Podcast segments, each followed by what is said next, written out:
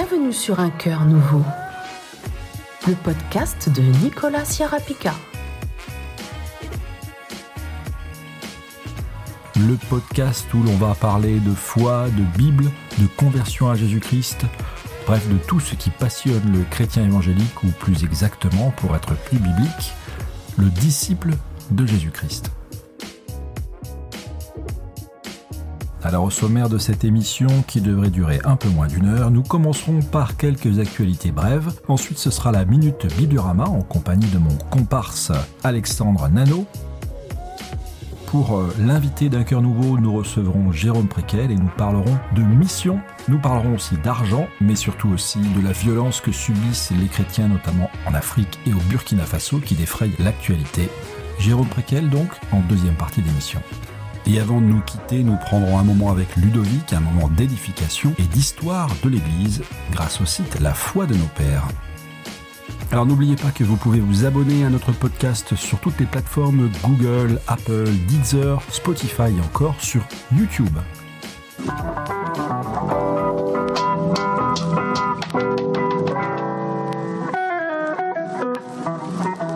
Quelques actualités brèves. Après avoir connu quelques remous suite au décès subi de son cofondateur Jean Blanc en 2016, le célèbre IBETO, l'Institut biblique et théologique d'Orvin en Suisse, change de nom et devient Startup Ministries. Le 18 janvier 2019 décédé l'autre fondateur de l'Institut et excellent enseignant Jacques Beauvert. Pour l'occasion de cette mue, Libeto déménage à Yverdon-les-Bains en Suisse et va se doter au mois de juin d'un nouveau directeur qui n'a pas encore été nommé. Loin d'une formation théologique coûteuse et surtout déconnectée des réalités du terrain, Startup Ministries veut former et équiper des praticiens issus de l'église locale aptes à entrer dans un ministère immédiatement après leur formation. Plus d'informations sur startupministries.ch. La secte chinoise l'éclair de l'Orient, autrement appelée Église du Dieu Tout-Puissant, est très active sur Internet et les réseaux sociaux. Si vous êtes sur Facebook, vous avez sûrement parmi vos amis un de ses membres dont la photo de profil arbore une asiatique vue de dos et dont les posts consistent en de magnifiques images de paysages ou de plantes assorties d'un verset. Sur YouTube, vous trouverez leurs vidéos de chant et de danse aux personnages figés et au regard étrange. Attention, cette secte persécutée en Chine, on lui impute des mais il est difficile d'avoir le fin mot de l'affaire. Cette secte est dangereuse, sa fondatrice réfugiée aux USA affirme, tenez-vous bien, être la réincarnation de Jésus-Christ. Elle dit être dépositaire d'une révélation qui compléterait celle du Nouveau Testament. En 1991, elle a infiltré le mouvement des églises de maison et commencé à prononcer des paroles que les adeptes comparèrent en termes d'autorité à celles de Jésus-Christ. En 1993, ces messages furent déclarés être ceux du Christ, Dieu incarné. L'Église du Dieu Tout-Puissant naissait avec son Nouveau Testament que chaque adepte doit reconnaître car il contient la suite des révélations de Jésus utiles pour connaître son soi-disant nouveau plan de salut. À notre époque où l'on parle beaucoup de fake news, le musée de la Bible, qui a ouvert ses portes en novembre 2017 à Washington aux USA, propose à ses visiteurs un ouvrage très original, La Bible des esclaves, paru au début du 19e siècle, est un monument de manipulation. Quand la Bible normale compte 1189 chapitres, la version proposée aux esclaves noirs américains n'en comptait que 232. Pour leur ôter toute velléité de révolte, 90% de l'Ancien Testament et 50% du Nouveau avaient été expurgés. On n'y trouvait pas, par exemple, le fameux verset de Galates 3.28 Il n'y a plus ni juif, ni grec, ni esclave, ni libre, mais tous vous êtes un en Christ. Pourquoi donc avoir édité cette version manipulatrice de la Bible? Les chercheurs estiment que les fermiers qui possédaient des esclaves voyaient d'un mauvais œil l'arrivée des missionnaires qui allaient éduquer les Afro-Américains et les amener progressivement à la liberté spirituelle et sociale offerte par le message de la Bible. Et tant qu'on est aux fake news, rétablissons un fait historique, ce sont les républicains qui prônèrent la fin de l'esclavage, oui, le parti de Trump qu'on accuse d'être soutenu par les suprématistes qui à l'époque étaient tous des démocrates, et eh oui, du parti de Clinton, d'Obama. Et ça, ça n'est pas une fake news. La fameuse Bible au prix d'un café édité par la Société biblique de Genève s'est vendue à 4 millions d'exemplaires à ce jour. Pour 1,50€, vous pouvez acquérir, pour la distribuer, la parole de Dieu dans un français accessible à tous, la fameuse Second 21, fruit de 12 ans de travail sur les textes hébreux, araméens et grecs. Le lecteur débutant y trouvera une introduction à la Bible et à chacun de ses livres, et tout de même 1500 notes explicatives. À ce prix-là, on aurait tort de s'en priver. Du temps de Gutenberg, on imprimait 180 Bibles en 3 ans, soit donc de 1452 à 1455. Aujourd'hui, explique Luc Jouve, le responsable production de la Société biblique de Genève, on imprime en une heure près de 1000 Bibles low cost. C'est absolument impressionnant. La fameuse méga church, la porte ouverte de Mulhouse, installe dans la grande salle de culte un appareil pour mesurer le niveau sonore. Le décibelmètre affiche en rouge à la vue de tout le monde le niveau de bruit afin de ne pas excéder 80 décibels, le niveau de bruit maximal relevé dans une salle de cinéma. La législation française impose dans les lieux publics un niveau maximal de 90 décibels, mais l'Église a choisi le compromis de façon à ne pas indisposer les plus sensibles et permettre à ceux qui aiment entendre le son fort de se sentir à l'aise. Certaines personnes peuvent en effet éprouver de la douleur à cause du son dans des églises qui seraient devenues des boîtes de nuit. Rappelons deux choses pour terminer sur ce sujet. 80 décibels, s'il semble un bon compromis, et tout de même un niveau sonore élevé qui cause sur la durée un état de fatigue physique. D'autre part, si vous entendez des sifflements, c'est que vous venez de perdre des cellules auditives. Celles-ci ne se renouvellent pas. Certaines lésions, notamment chez les enfants, peuvent être irréversibles. Alors par pitié, baissez le son mes amis. Une dernière information pour terminer, vous avez sûrement vu cette version de la Bible pour l'instant du Nouveau Testament distribuée gratuitement par le site biblepourleurope.org.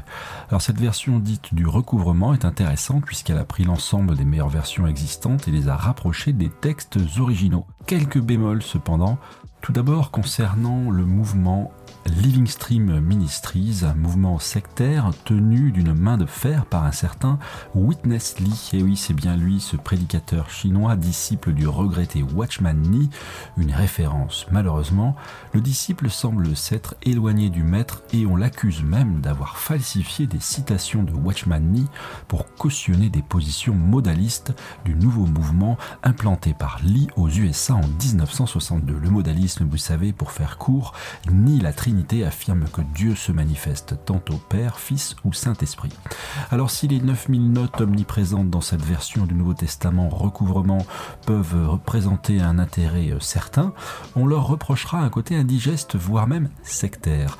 Aux USA, le mouvement est regardé avec prudence à cause donc du modalisme et d'enseignements erronés qu'aurait renié Watchman d'ailleurs. On pense notamment à des notes clairement orientées théologie de la substitution dans Romains 11 une version tout à fait lisible que le site bibliorama.org n'a pas classée dans les Bibles tendancieuses puisque le texte est fidèle, mais les notes un peu moins. La Bible complète, que je soupçonne quant à moi d'être traduite de l'anglais, arrivera en cours d'année. Prudence donc avec le mouvement qui est derrière, qui est connu pour faire de nombreux procès à ses détracteurs, ce qui est en général assez mauvais signe. Pour commander votre version, rendez-vous sur Bible pour l'Europe, Bible au pluriel, biblepourl'europe.org.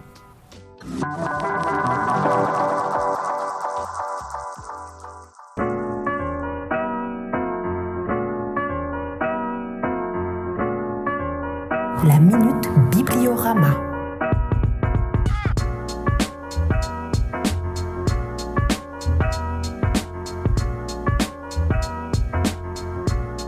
Alors Alexandre Nano avec Thomas et Jonathan, nous co-animons tous ensemble le site Bibliorama, un site qui permet aux jeunes ou aux jeunes chrétiens de savoir comment bien choisir leur Bible et plus généralement, on traite aussi de l'actualité de la Bible. Alors Alexandre, aujourd'hui dans cette minute Bibliorama, tu vas nous parler de quel sujet? Je voulais vous parler d'un verset de Apocalypse 1.10 mhm. que j'ai appelé le jour de l'éternel. J'ai fait un article sur, euh, sur ce verset-là parce qu'en fait, on se rend compte euh, en regardant toutes les traductions que l'on peut décomposer en deux choses. Il y a les, les gens qui pensent qu'effectivement, Apocalypse 1.10, Jean fait référence au dimanche ou au jour de l'éternel. Donc parce que le dimanche, le jour de l'éternel et le dimanche, c'est pas la même chose. Alors non. Soit effectivement on considère que Jean a eu cette vision le jour du Seigneur, un dimanche, et généralement vous prenez pratiquement toutes les Bibles, vous verrez une note à côté de, de, ce petit verset 10. En bas de page, vous verrez le jour du Seigneur est le dimanche, le jour où les premiers chrétiens se rassemblaient. Ça, quasiment toutes les Bibles le disent. D'accord. Et en fait, très peu de Bibles sont plutôt dans l'expectative de voir que Jean a plutôt été ravi en esprit au jour du Seigneur, ce qui n'est pas du tout la même chose. En fait, vous dites je fus saisi par l'esprit le jour du Seigneur, on pourrait dire je fus ravi en esprit le hmm. dimanche. Si vous considérez plutôt je fus saisi par l'esprit au jour du Seigneur, c'est plus du tout la même chose. En fait, que Jean ait une vision euh, un dimanche ou un jeudi, ou qu'est-ce que ça changerait en soi? Rien. Ça change rien du tout. Donc en fait, le jour du Seigneur, c'est ce que tu es en train d'essayer de nous dire. Le jour du Seigneur fait référence à une période eschatologique et non pas à un jour en particulier, un jour de la semaine. Exactement, en fait, c'est là tout l'enjeu de l'Apocalypse, c'est que l'Apocalypse euh, est là pour nous parler des événements de la fin, et c'est ce que les prophètes ont tous annoncé. Vous prenez Joël, Zacharie, Malachi et surtout Isaïe, tous font référence à ce jour où Dieu entrera sur le devant de la scène, et c'est le jugement de Dieu sur les nations, et ça se termine par l'avènement en gloire du Messie. Et en fait, tout l'Apocalypse nous donne le plan de ce qui arrivera dans cette fin des temps. C'est le voilà, c'est le thème de l'Apocalypse, le retour du roi qui s'appelle le jour de l'Éternel. Les prophètes l'appellent le jour de l'Éternel. C'est comme ça que je considère en tout cas le développement du plan de l'Apocalypse. Et justement, l'introduction de ce premier chapitre nous dit que Jean fut saisi en esprit. On va dire, il est transporté par l'esprit dans ce jour où il va voir ce qui se passera à la fin des temps. Est-ce que tu peux nous expliquer ce qu'est une traduction pour terminer à équivalence dynamique? Une traduction équivalence dynamique, c'est une traduction en fait, c'est pas à proprement parler un travail de traduction, c'est plutôt, on va dire, entre une traduction et de l'interprétation, parce qu'on veut, euh, en fait, on veut que le lecteur n'ait pas à buter sur des expressions, euh, sur des, des mots, qu'on veut vraiment que ce soit une lecture qui soit fluide. Donc c'est ce que les traducteurs ont essayé de faire ici en rendant le jour du Seigneur par le dimanche. Ils ont quelque part aussi fait violence au texte de la Bible ils l'ont un peu trahi. Si on veut, en fait, le texte grec, c'est vrai, et, Kuriake et Au jour seigneurial, à partir de là, on peut traduire euh, le jour du Seigneur. Après, effectivement, le latin lui a traduit par Dominaces Dies, qui a donné le dimanche. Le traducteur, il va traduire en fonction de sa sensibilité. Euh. Alors, merci beaucoup, Alexandre, pour cet éclairage sur euh, ce texte d'Apocalypse, et on se retrouve très bientôt pour un prochain épisode de la Minute Bibliorama. À bientôt. À bientôt.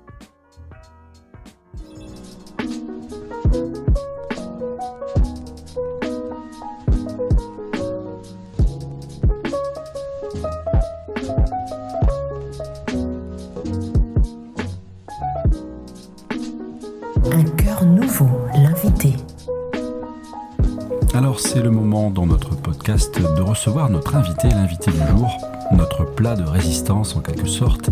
Et aujourd'hui j'ai le plaisir de recevoir un ami de longue date, Jérôme Préquel. Jérôme Préquel qui était éditeur, éditeur d'ouvrages, de livres chrétiens édifiants, d'un site web bien connu, Le Sarment.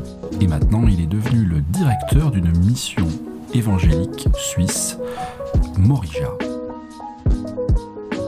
Un cœur nouveau, l'invité.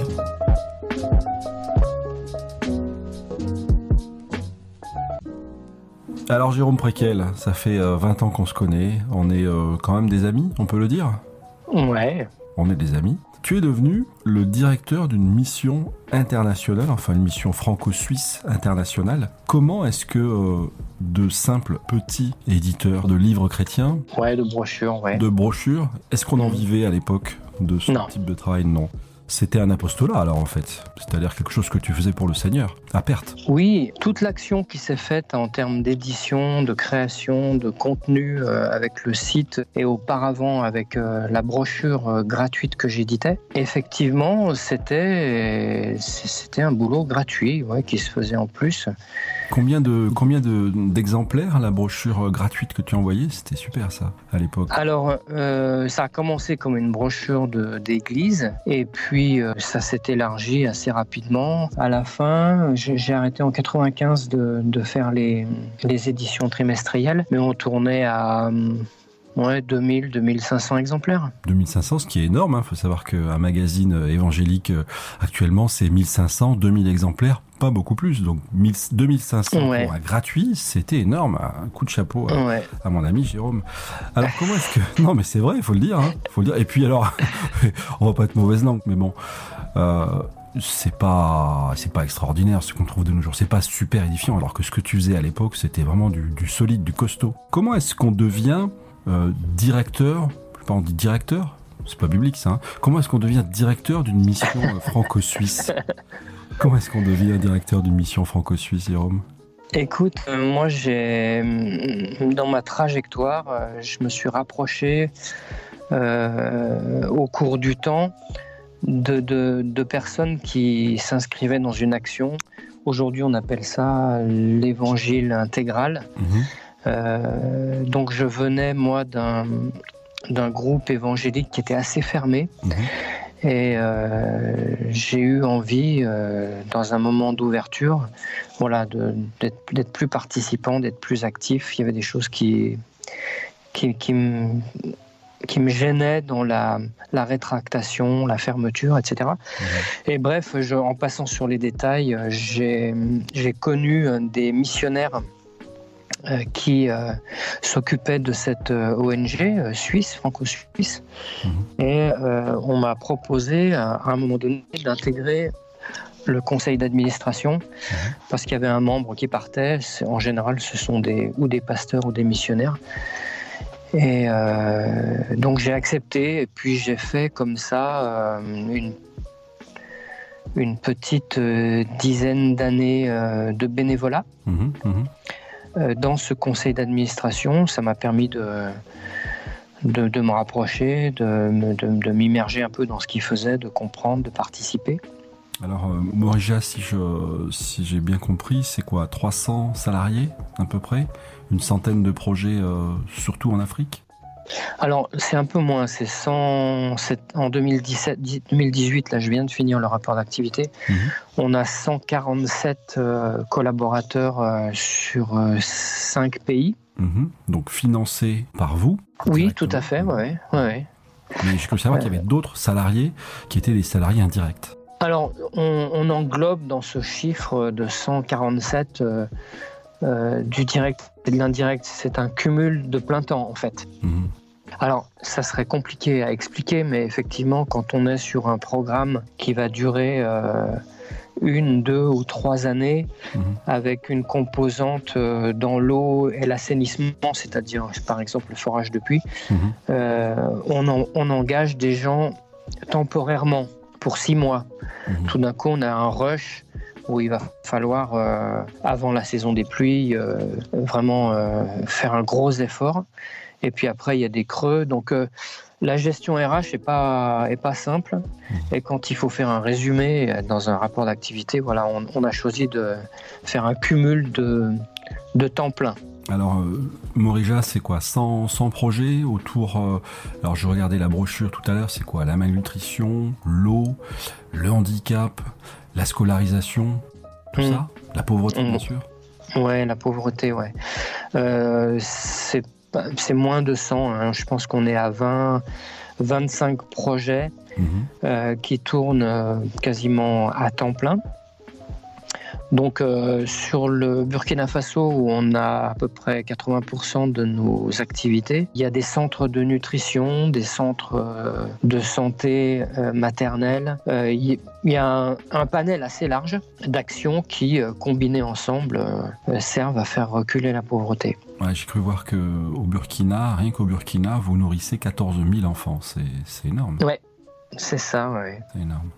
Est-ce qu'on peut faire une petite aparté? Est-ce que tu peux nous parler de la situation au Burkina et notamment la situation des chrétiens? J'ai cru comprendre que le Burkina Faso c'était devenu la nouvelle Syrie pour les djihadistes. Mmh, ouais, non.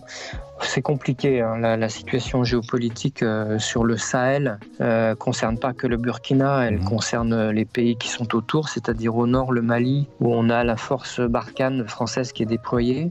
Et puis euh, on a le Niger, on a on, a des, des, bandes armées en fait qui se réclament de plusieurs groupes terroristes, mmh. Al-Qaïda par exemple.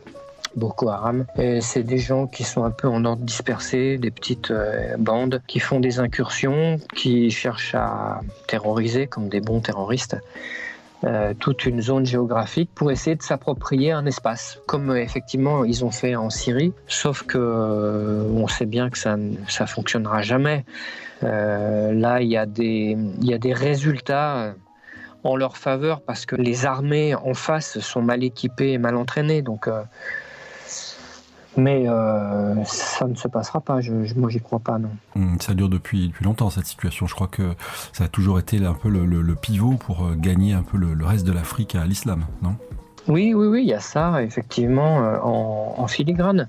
Boko Haram, en dialecte local, ça veut dire l'éducation occidentale est un péché. Donc euh, effectivement, euh, ils font des incursions dans les villages, euh, ils font peur, ils tirent des coups de feu en l'air et puis si la deuxième fois les gens sont encore là, ils sont capables de, tuer. Mmh. Donc dans les six derniers mois, on a eu des instituteurs qui ont été assassinés devant leurs élèves. Mmh. On a eu des, des prêtres catholiques assassinés pendant la messe. Et puis on a eu des pasteurs euh, évangéliques, euh, trois pasteurs évangéliques assassinés également. Donc l'addition est, lourde, oui, c'est vrai. Il me semble avoir compris que euh, votre association travaille avec toutes sortes de dénominations. Vous n'êtes pas ciblé sur une seule dénomination, vous êtes très ouvert. Vous pouvez travailler avec des apostoliques, avec des assemblées de Dieu, voire même avec des catholiques ou des baptistes on travaille avec tout le monde. Tu sais, sur le terrain, l'ambivalence ou euh, l'opposition entre les dénominations euh, n'existe pas. Mmh. Pour preuve, euh, on a aussi des imams qui ont été tués ou qui ont été oui, assassinés par des djihadistes dans le nord mmh.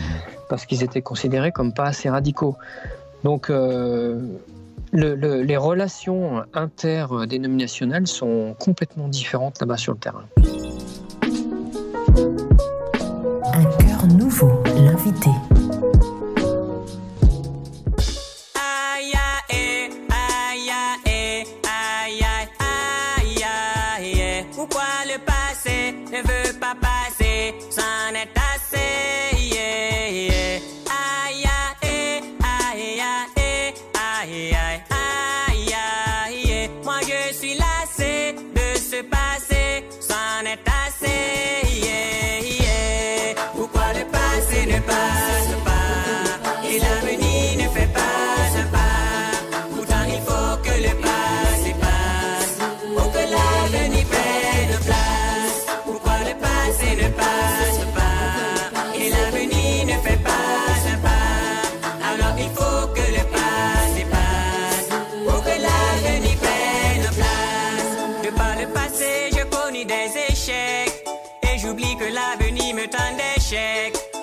Pas l'horreur qu'accouche le temps. Parce que j'ai les yeux sur les ténèbres d'antan. Je ne chante pas le beau cantique de mes lendemains, mais plutôt les complaintes de mon passé malsain. Alors j'ai tout cette page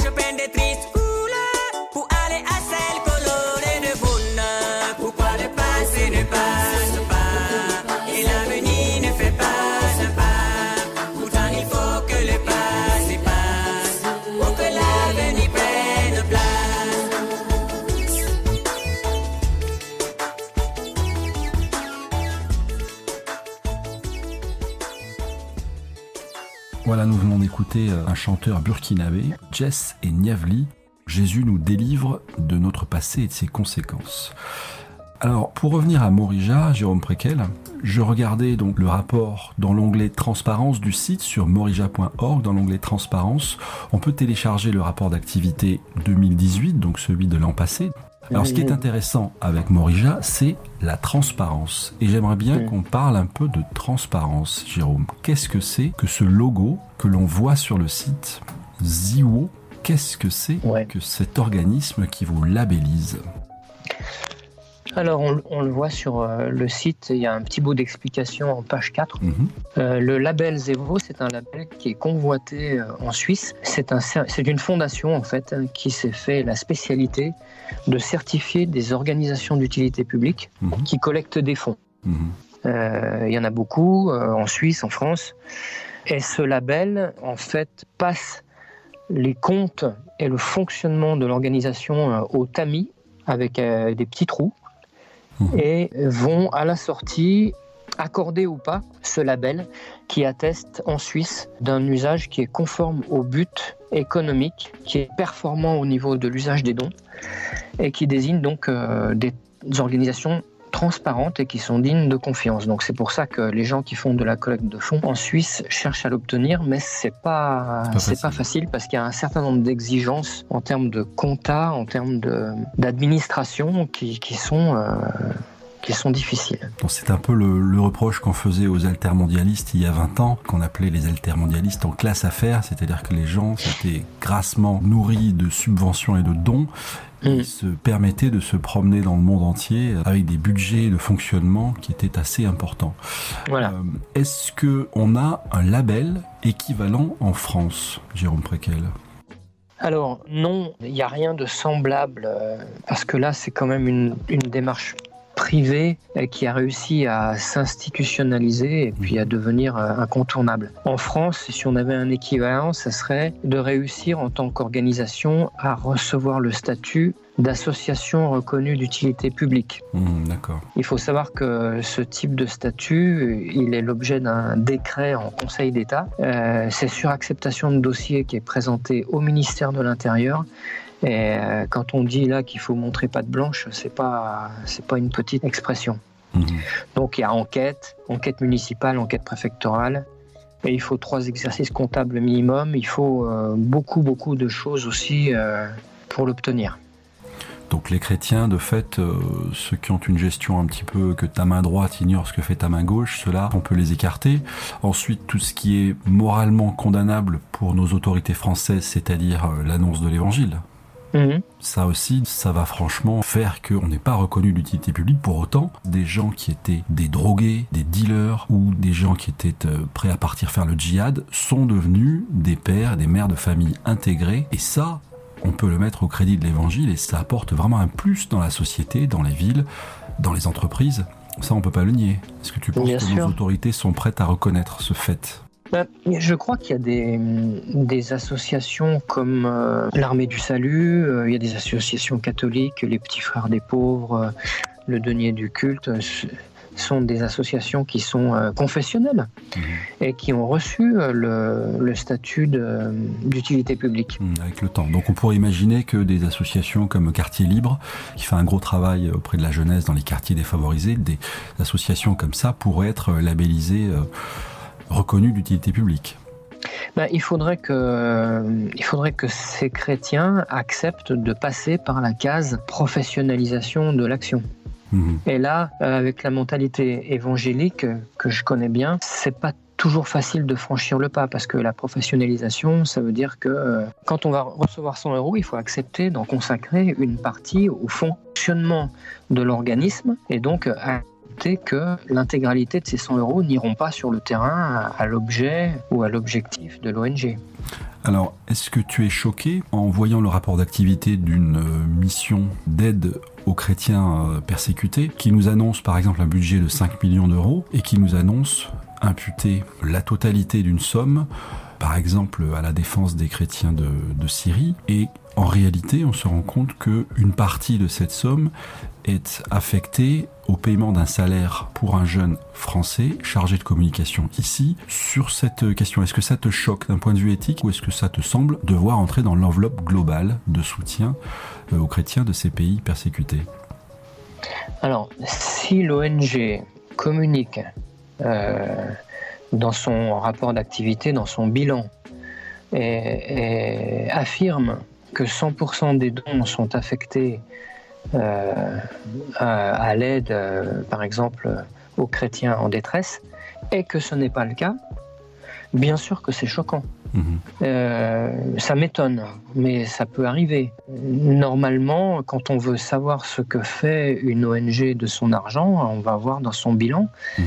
Et dans son bilan, euh, tous les postes sont détaillés. Il faut savoir que même pour quelqu'un qui n'a pas de label ou de statut reconnu d'utilité publique, il faut présenter un bilan. Et ce bilan, euh, par exemple, nous en Suisse, il est attesté par une fiduciaire, il est contrôlé. Il y a quand même tout un tas de, de verrous de sécurité qui sont là pour euh, présenter des comptes propres. Mmh. Disons que beaucoup d'associations communiquent et les ressources des chrétiens ne sont pas extensibles à l'infini. C'est ça un peu le, souci. Mais ce qui me choque et qui m'enthousiasme à la fois, Jérôme, j'imagine que c'est la même chose pour toi, les gens qui me semblent les plus efficaces sont ceux qui fonctionnent parfois avec des bouts de ficelle. Est-ce que c'est pas un peu étonnant? Bah, c'est le cas typique de, Morija. Euh, ça démarre sur une initiative. Euh, les gens font un peu de porte-à-porte, euh, récupèrent de l'argent, achètent des savons et puis les revendent avec un petit bénéfice. Tout ça dans une formule bénévole. Et puis se retrouvent avec une petite somme d'argent et puis ont envie de l'envoyer, par exemple, au Sahel, là où les enfants meurent de faim. Mmh. Et 40 ans plus tard, donc le budget de fonctionnement, globalement, il est de combien? On tourne autour de 3 millions de francs. Ce que, je, ce que en, euros, en euros, s'il te plaît. 2 euh, millions 6. 2 millions 6, 40 ans plus tard, c'est quand même euh, formidable. Alors, durer 40 ans, effectivement, dans ce domaine-là, euh, c'est un vrai exploit. Mais ce que je voulais dire, c'est que c'est de l'histoire vraie, de l'histoire réelle. Mhm. Quand nos amis créateurs de Morija se sont retrouvés avec 40 000 francs parce qu'ils avaient réussi à toucher le cœur des gens et que les gens leur faisaient confiance. Ils se sont dit, bon ok, on sait que des enfants meurent de faim au Sahel, mais on envoie l'argent à qui maintenant mhm. Qu'est-ce qu'on fait? Est-ce que ça serait pas mieux d'aller voir et puis de créer des contacts là-bas et puis peut-être d'ouvrir notre propre orphelinat? Et à partir du moment où il faut payer un billet d'avion, où il faut aller là-bas sur place, on engage des frais et on est en train de gérer des fonds. Donc le, blanc va sur place. Je dis le blanc parce qu'il y a un côté colonialiste un petit peu gênant, choquant de nos jours. La personne du Nord va au Sud pour s'assurer que euh, l'argent peut être déversé, comme dit la Bible, à des responsables sûrs. C'est ça l'idée?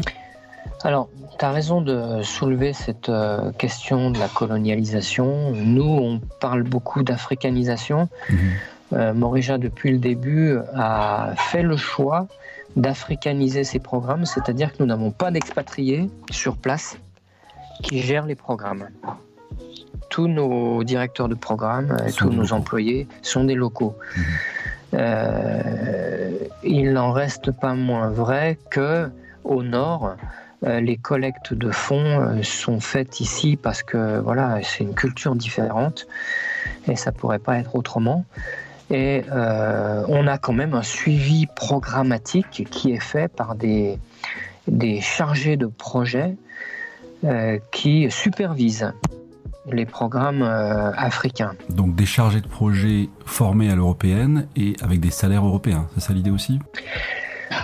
Alors, l'idée principale, c'est que quand moi, je réussis à décrocher un financement de 500 000 francs d'un organisme institutionnel euh, suisse sur trois ans dans un déploiement de programmes qui incorpore de la nutrition, de l'eau, assainissement, hygiène, du développement rural, on me demande une gestion à l'européenne. Mmh. C'est la condition. Donc, euh, quand je dis que Morija a, africanisé ses programmes et on en est très fier, euh, c'est vrai. Et on a un segment intermédiaire entre l'Afrique et les donateurs, qui est une petite cellule de une douzaine de personnes au nord qui à la fois collecte des fonds et qui assure le suivi programmatique. Hmm, donc sur place, cet argent qui va se déverser depuis le nord vers le sud va atteindre indifféremment des musulmans, des chrétiens des animistes. Et là aussi, c'est un vrai témoignage évangélique. Ah, c'est sûr, on est très fiers de ça aussi, oui. Euh, quand moi je me rends là-bas sur place et qu'on participe à l'inauguration d'un puits euh, entre trois villages de 300 familles, par exemple, on est accueilli par euh, les autorités religieuses, les imams, les prêtres. C'est une vraie grande communion les gens ne regardent pas plus loin que ça, que voilà. Ce qui est formidable, c'est que les, tes donneurs d'ordre, ceux qui financent, ne sont pas forcément des chrétiens à proprement parler. Donc tu n'es pas obligé de dire, voilà, de faire 50 en coche. Là, dans ce village, il y a eu 50 conversions, 50 baptêmes. Là, tu n'as pas d'obligation de, de, rendement à ce niveau-là aussi. Mais le travail est plutôt underground, souterrain. C'est ça aussi Tout à fait, oui. Nos collaborateurs euh, sur place sont majoritairement des chrétiens, pas, pas seulement, mais majoritairement. Et euh, si eux veulent faire du suivi dans ces villages et, euh, et lancer des campagnes d'évangélisation, euh, libre à eux. J'imagine. Mon cher Jérôme, on va faire une, une seconde pause musicale et on se retrouve juste après. Un cœur nouveau,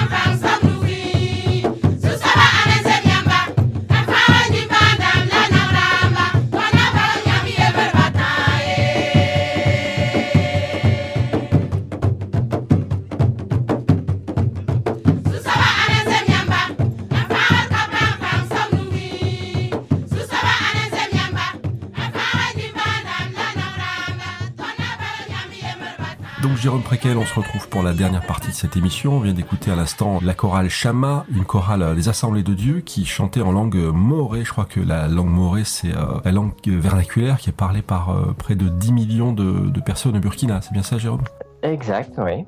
Du coup, ton activité euh, pour Morija a complètement occulté euh, ce que tu faisais avant sur le site Le Sarment. Je rappelle pour ceux qui connaissent pas, parce que c'est à la mode actuellement de se bombarder ministère de sentinelles. On voit des sentinelles partout. Tu, tu, sors dans la rue, tu te donnes un coup de pied dans un arbre. Il y en a 10 qui tombent en ce moment.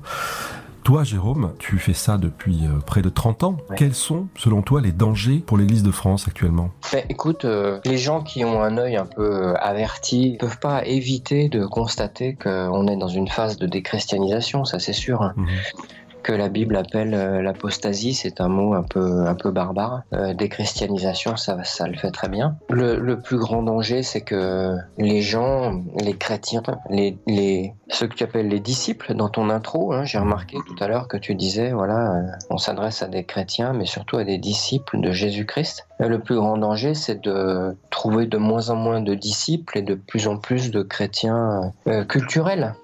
Alors justement, puisqu'on parle de disciples, et j'aimerais qu'on parle maintenant de l'engagement social des disciples, comment vois-tu la situation en France et ne trouves-tu pas que justement les responsables évangéliques et les chrétiens eux-mêmes ne sont pas très engagés aux côtés de ces mouvements sociaux, les regardent un petit peu euh, de travers, parce qu'il faut bien sûr être soumis aux autorités Quelle est ta, ton analyse, Jérôme Préquel?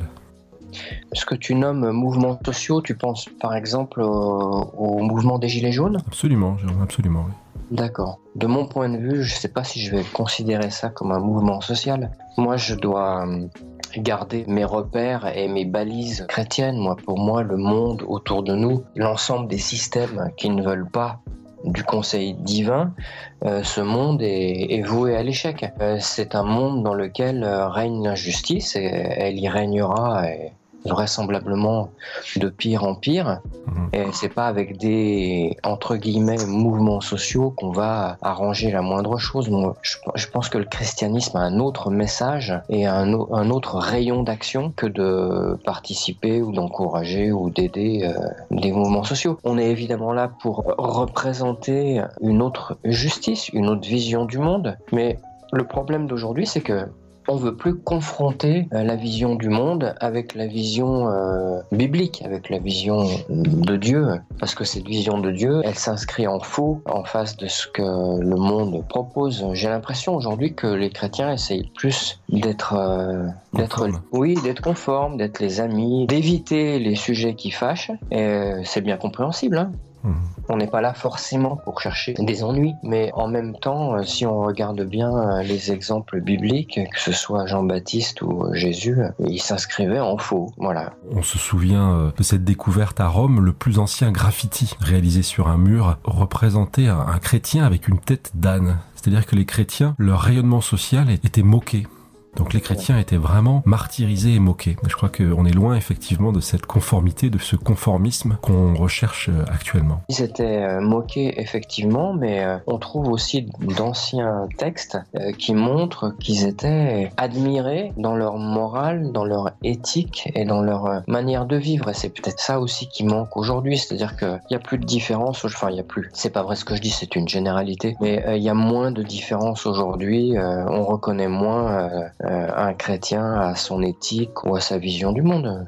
Alors cet évangile centré sur le développement personnel, tel que par exemple Joyce Meyer le, prêche, parce qu'en définitive Joyce Meyer c'est du développement personnel, ce message que l'on voit euh, en région parisienne, ces églises qui ont des milliers et des milliers de membres, notamment dans les communautés afro-caribéennes, euh, je pense à Ivan Castanou par exemple, dont l'objectif c'est euh, l'excellence. Maintenant, ces gens s'appliquent à avoir le meilleur témoignage possible. Est-ce que quelque part, un des effets positifs de ce développement personnel et on peut dire que c'est aussi euh, on est sur les bords de l'évangile de la prospérité là. Est-ce que lorsque l'évangile vient, les vies ne sont pas changées en bien? Et est-ce que à cet égard, on peut pas dire que l'évangile de la prospérité a eu quand même des effets positifs pour certaines populations? Alors l'évangile de la prospérité, comme tu le disais, il a certainement euh, des zones de différentes euh, couleurs. Il y a un évangile de la prospérité qu'on va appeler radical et qui là est, est de l'abus pur et simple. Mhm. Et puis il y a peut-être des zones qui sont euh,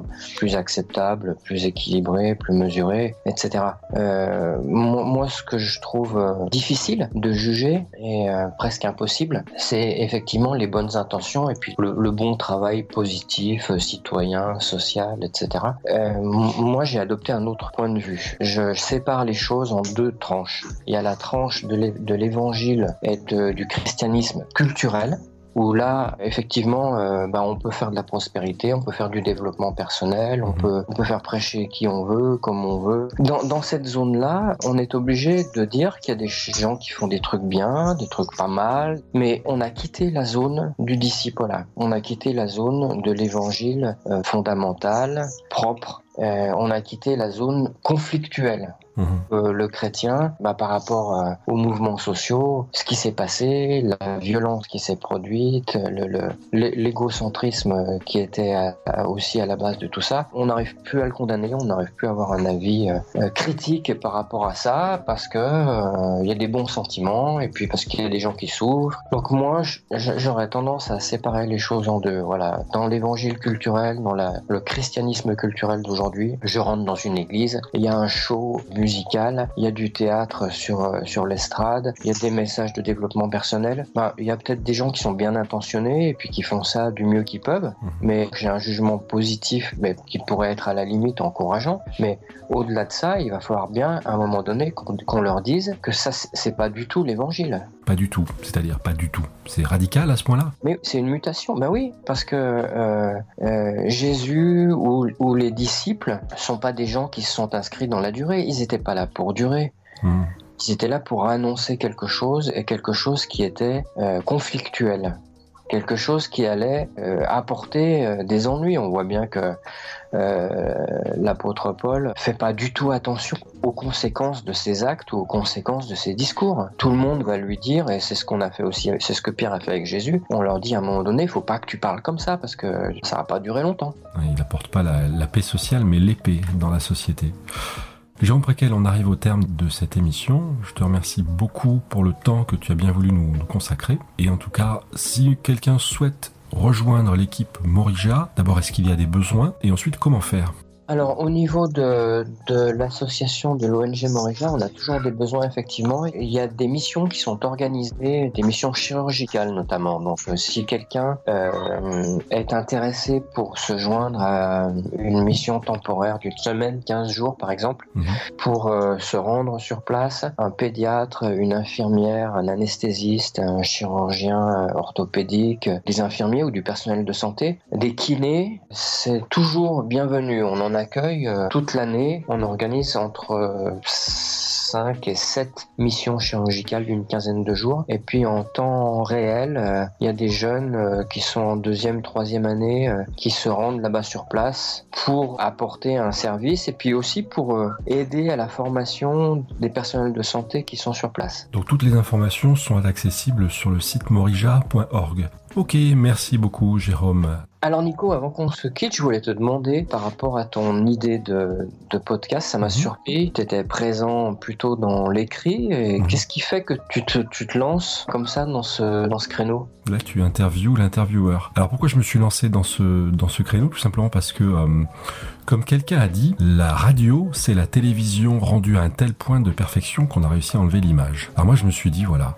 on fait beaucoup de choses superficielles, on fait beaucoup de messages brefs, incisifs, parce que les gens sont tous très pressés, ils sont tous très occupés, ils n'ont le temps de rien. Alors on va s'arrêter un peu et on va aller sur le fond, discuter paisiblement, tranquillement avec les gens. Et la meilleure façon d'accompagner euh, les gens, c'est dans leur quotidien, avec leur baladeur, dans leur voiture, dans leur ordinateur, parce qu'on va mettre aussi ça sur YouTube. Bref, accompagner les gens dans leur quotidien. Et alors j'ai voulu appeler ce podcast Un cœur nouveau, parce que c'est une vision que Dieu m'a donnée il y a un peu plus de 10 ans, 11 ans. Un cœur nouveau, bon j'en parlerai euh, à un autre moment, mais un cœur nouveau, ça montre bien aussi la nouveauté de vie, le chamboulement complet que veut produire en nous le message de l'évangile et la puissance de l'Esprit Saint. Voilà, Mm. merci Jérôme d'avoir demandé. À bientôt. À bientôt.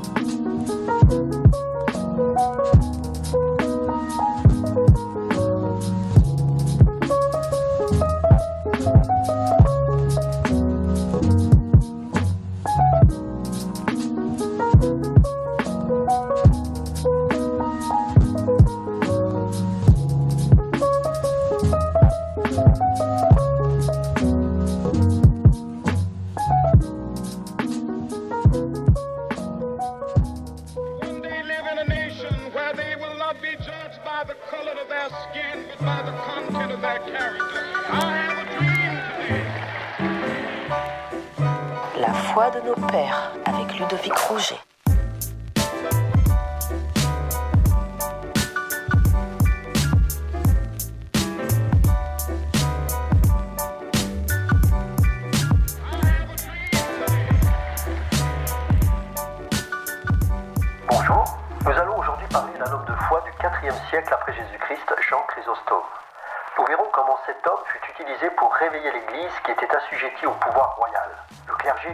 Le luxe et la corruption. Les cultes devenaient de plus en plus fastueux et les écritures tendaient à disparaître sous des traditions et des idées superstitieuses et de nombreuses hérésies venaient semer le trouble et la confusion dans le cœur des chrétiens. Au milieu de cette période trouble de l'Église, quelques hommes désirant vivre pieusement se levèrent pour dénoncer cet état de fait. Jean fut de cela. Il fut nommé Chrysostome ou Bouche d'Or longtemps après sa mort à cause de son éloquence. En l'an 347 à Antioche et le père de Jean mourut quand celui-ci était encore en bas âge. Sa mère était une femme pieuse qui éleva son enfant dans la foi chrétienne. Elle s'y consacra entièrement et refusa de se marier pour se vouer entièrement à sa tâche. Elle fut donc instruit dans les Écritures comme Timothée l'avait été autrefois. Il entreprit des études d'avocat, mais il fut dégoûté de la vie débauchée de ces derniers. Jean entreprit une retraite de trois années pendant lesquelles il fut instruit et formé dans les Écritures et dans la doctrine du Christ. Ensuite, il fut baptisé et l'évêque d'Antioche, Mélétius, le nomma lecteur. Plus tard, ce dernier l'ordonna diacre et quatre ans après, il fut ordonné prêtre par l'évêque Flavien. Jean était doué d'une grande éloquence. Les foules se pressaient pour l'entendre, mais ils étaient plus impressionnés par son éloquence que par la vérité qui sortait de sa bouche. Pourtant, il s'élevait avec force contre la corruption, le luxe et l'orgueil qui régnaient dans cette ville et dans l'Église. Pendant les dix années de son ministère à Antioche, il exhortait à la pratique de la vie chrétienne. Il reprochait aux riches leur amour du luxe et des plaisirs, les engageant à la charité envers les pauvres. Il condamnait l'abandon des assemblées où l'on venait en foule uniquement les jours de fête et encourageait les chrétiens à être des témoins exemplaires. Lorsque Chrysostome devint évêque de Constantinople, il vendit les riches ameublements, les robes d'or et de soie accumulés par les évêques successifs, ainsi que tous les vases et ornements de prix des églises. Le produit en fut consacré à des œuvres charitables et à des aumônes aux pauvres. De ses propres revenus comme évêque, Chrysostome fonda un hôpital pour les étrangers malades. Il dénonça fortement le train de vie de l'Église. À cause de ses prises de position, il fut excommunié et condamné à l'exil. Il mourut épuisé durant le voyage en 407 après Jésus-Christ. Sa voix ne résonne-t-elle pas encore aujourd'hui pour nous chrétiens d'Occident? Au milieu de la richesse, du conformisme ambiant, ne faudrait-il pas des voix comme celle-ci pour encourager le chrétien à vivre les Écritures dans la sobriété et la simplicité?